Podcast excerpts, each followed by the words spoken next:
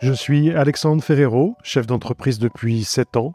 J'ai décidé de partager ma propre expérience de l'entrepreneuriat avec une thématique un peu spéciale, celle des premières fois, mes premiers recrutements, mes premiers salariés, mon premier salaire, ma première dépression suite au départ d'une de mes salariés qui m'a volé un des plus gros clients de l'époque. Ce podcast s'adresse à toutes celles et ceux qui souhaitent entreprendre, mais aussi à celles et ceux qui entreprennent déjà et qui rencontrent des problèmes à surmonter. Mon principal objectif, c'est de transmettre mes connaissances dans ce domaine, qu'est l'entrepreneuriat. On glorifie très souvent l'entrepreneuriat, mais c'est loin d'être un long fleuve tranquille. Et seuls ceux qui savent se remettre en question et qui comprennent que les obstacles ne sont que des tremplins vers la réussite ressortent grandis de ces expériences. Il y a toujours une raison pour laquelle on rencontre des difficultés. Mais même dans l'obscurité, il faut rester attentif à la lumière. Hello tout le monde Alors s'il y a bien une symbolique quand on est chef d'entreprise, c'est quand on embauche son premier salarié. Ouais, là, quand on arrive à ce stade, c'est la classe, je trouve. Enfin, à l'époque, c'est ce que je pensais. En cette année d'entrepreneuriat, j'ai un peu fait évoluer ma façon de voir le sujet. Quand je dis que c'est symbolique, c'est parce que ça s'organise d'embaucher un salarié. Il va falloir le former, l'accompagner et surtout le payer. Il ne suffit pas de dire bon, je lui donne 2 ou 3 000 euros tous les mois et le tour est joué. Non, il y a plein de choses à prendre en compte. Prévoir de payer des charges sociales, donc quand vous versez en gros 2000 euros pour un collaborateur, en réalité, cela vous coûte 4000 euros. C'est des éléments importants à prendre en compte pour ne pas être en difficulté quand on embauche des salariés. Les salariés n'ont rien demandé, c'est vous qui êtes allé les chercher pour leur proposer un poste. Et ça, faut pas l'oublier. En 7 ans d'entrepreneuriat, je n'ai jamais eu de retard de paiement des salaires. Quand on dit cette phrase, on pourrait penser Eh mec, mais c'est normal de payer tous les mois à la même date. Bah non, pas forcément.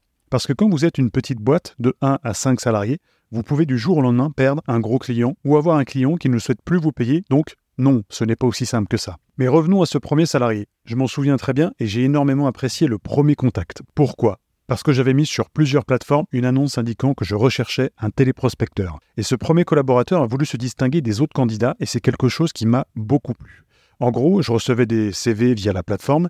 Lui, il ne m'a pas envoyé son CV, mais il m'a directement appelé. J'ai trouvé sa démarche hyper bonne parce que ça voulait dire que le mec avait envie de se démarquer et qu'il avait faim. Une semaine après, on passe l'entretien, dynamique, très intéressant, hyper cultivé, j'ai beaucoup aimé sa façon d'être, je lui ferai passer un deuxième entretien pour effectuer des simulations par téléphone. Il n'était pas commercial de base, mais moi je ne recrute pas les gens à leur diplôme ou juste à un CV. Je regarde un minimum le CV, mais je regarde aussi l'homme ou la femme que j'ai en face de moi. Comment il ou elle se comporte en société? C'est ça qui est le plus important pour moi. Une semaine après, je l'embauchais. Bon, finalement, il ne restera que trois mois dans l'entreprise. Je ne vais pas faire comme tous ces recruteurs qui jettent la pierre sur quelqu'un. Je pense que ça vient aussi de ma faute. Il ne faut pas oublier que c'est moi qui l'ai choisi, c'est moi qui l'ai recruté. Je ne pense pas l'avoir recruté pour de bonnes raisons, et j'ai été en fait admiratif par sa façon d'avoir postulé chez moi, et je pense que je n'ai vu que ça. En réalité, il y avait pas mal de choses qu'il m'avait cachées et que j'ai découvert après. Il arrivait en retard, et je ne parle pas d'un retard de 5 minutes, mais de 30 minutes et parfois une heure je ne suis pas focalisé sur du présentiel, mais quand vous avez un contrat, quand vous avez signé un contrat, qu'on soit employeur ou employé, il faut l'honorer. J'ai toujours honoré mes contrats et mes horaires en étant salarié, donc ma mentalité reste la même que ce soit en tant que salarié ou en tant que chef d'entreprise. Mais passons, ce n'est pas le plus grave. Je l'ai surpris à plusieurs reprises en train de s'endormir sur son bureau. Alors je ne parle pas d'être à moitié endormi, je parle de vraiment ronfler et de s'étaler sur son poste de travail. Un jour, il vient me voir, les larmes aux yeux, et il me dit J'ai un grave problème personnel, je dois rentrer chez moi. J'étais abattu pour lui. Je lui dis Ok, je comprends, mais je suis responsable de toi. Dis-moi ce qui t'arrive pour que je sois un minimum au courant de la situation. Et là, il me raconte que sa meilleure amie vient de se séparer de son copain et qu'il souhaite aller la consoler parce qu'elle est en pleurs. Au fond de moi, j'ai cru à une blague pour commencer. En fait, j'ai eu un total de 24 salariés en 7 ans pour mon entreprise et quand un collaborateur avait besoin d'une demi-journée ou s'il avait vraiment un proche malade ou tout autre événement, peu importe, bah, je le laissais partir sans problème. Là, on ne parle pas d'un problème majeur, on parle d'une copine qui vient de se séparer de son copain. Eh oh, Wake up, on se réveille, ça n'a rien à foutre dans le monde pro, et ça, on s'en fout. Je lui ai donc dit gentiment, ce n'est pas quelque chose qui a un caractère d'urgence, donc je te demande de rester concentré, tu finis ton travail et ensuite tu iras consoler ton ami. Bref, j'étais de plus en plus déçu par son comportement, puis il commençait à venir un jour sur deux, il était de moins en moins motivé. J'ai tenté de discuter avec lui pour comprendre, je suis quelqu'un qui n'aime pas laisser traîner les choses, j'ai besoin moi de tout de suite désamorcer les situations ou d'instaurer un dialogue quand c'est nécessaire de le faire. Ce premier collaborateur était en CDD. C'était une erreur et je vais le comprendre un peu plus tard. Il était en CDD pour trois mois et il me restait un mois à supporter sa baisse de motivation. Lors de notre dernier échange, il me dira De toute façon, je resterai jusqu'à mes trois mois, donc encore un mois et vous allez me payer jusqu'au bout, mais je ne ferai plus rien dans votre entreprise. Là, je venais de voir son vrai visage. Je me souviendrai toujours de son sourire. J'ai compris à ce moment-là à qui j'avais affaire. En CDD, c'est très compliqué de se séparer de quelqu'un qui ne veut plus travailler. Vous êtes obligé d'aller à la date du terme.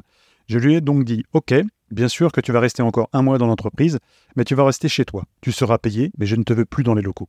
J'allais embaucher une collaboratrice une semaine plus tard. Il était donc hors de question qu'elle puisse sentir que l'ambiance était mauvaise avec un profil qui ne souhaitait plus s'investir. Cette première fois et donc ce premier recrutement ne m'a pas pour autant démoralisé ou donné envie de ne plus recruter. Au contraire, comme je vous l'ai dit, j'ai par la suite embauché plus d'une vingtaine de salariés.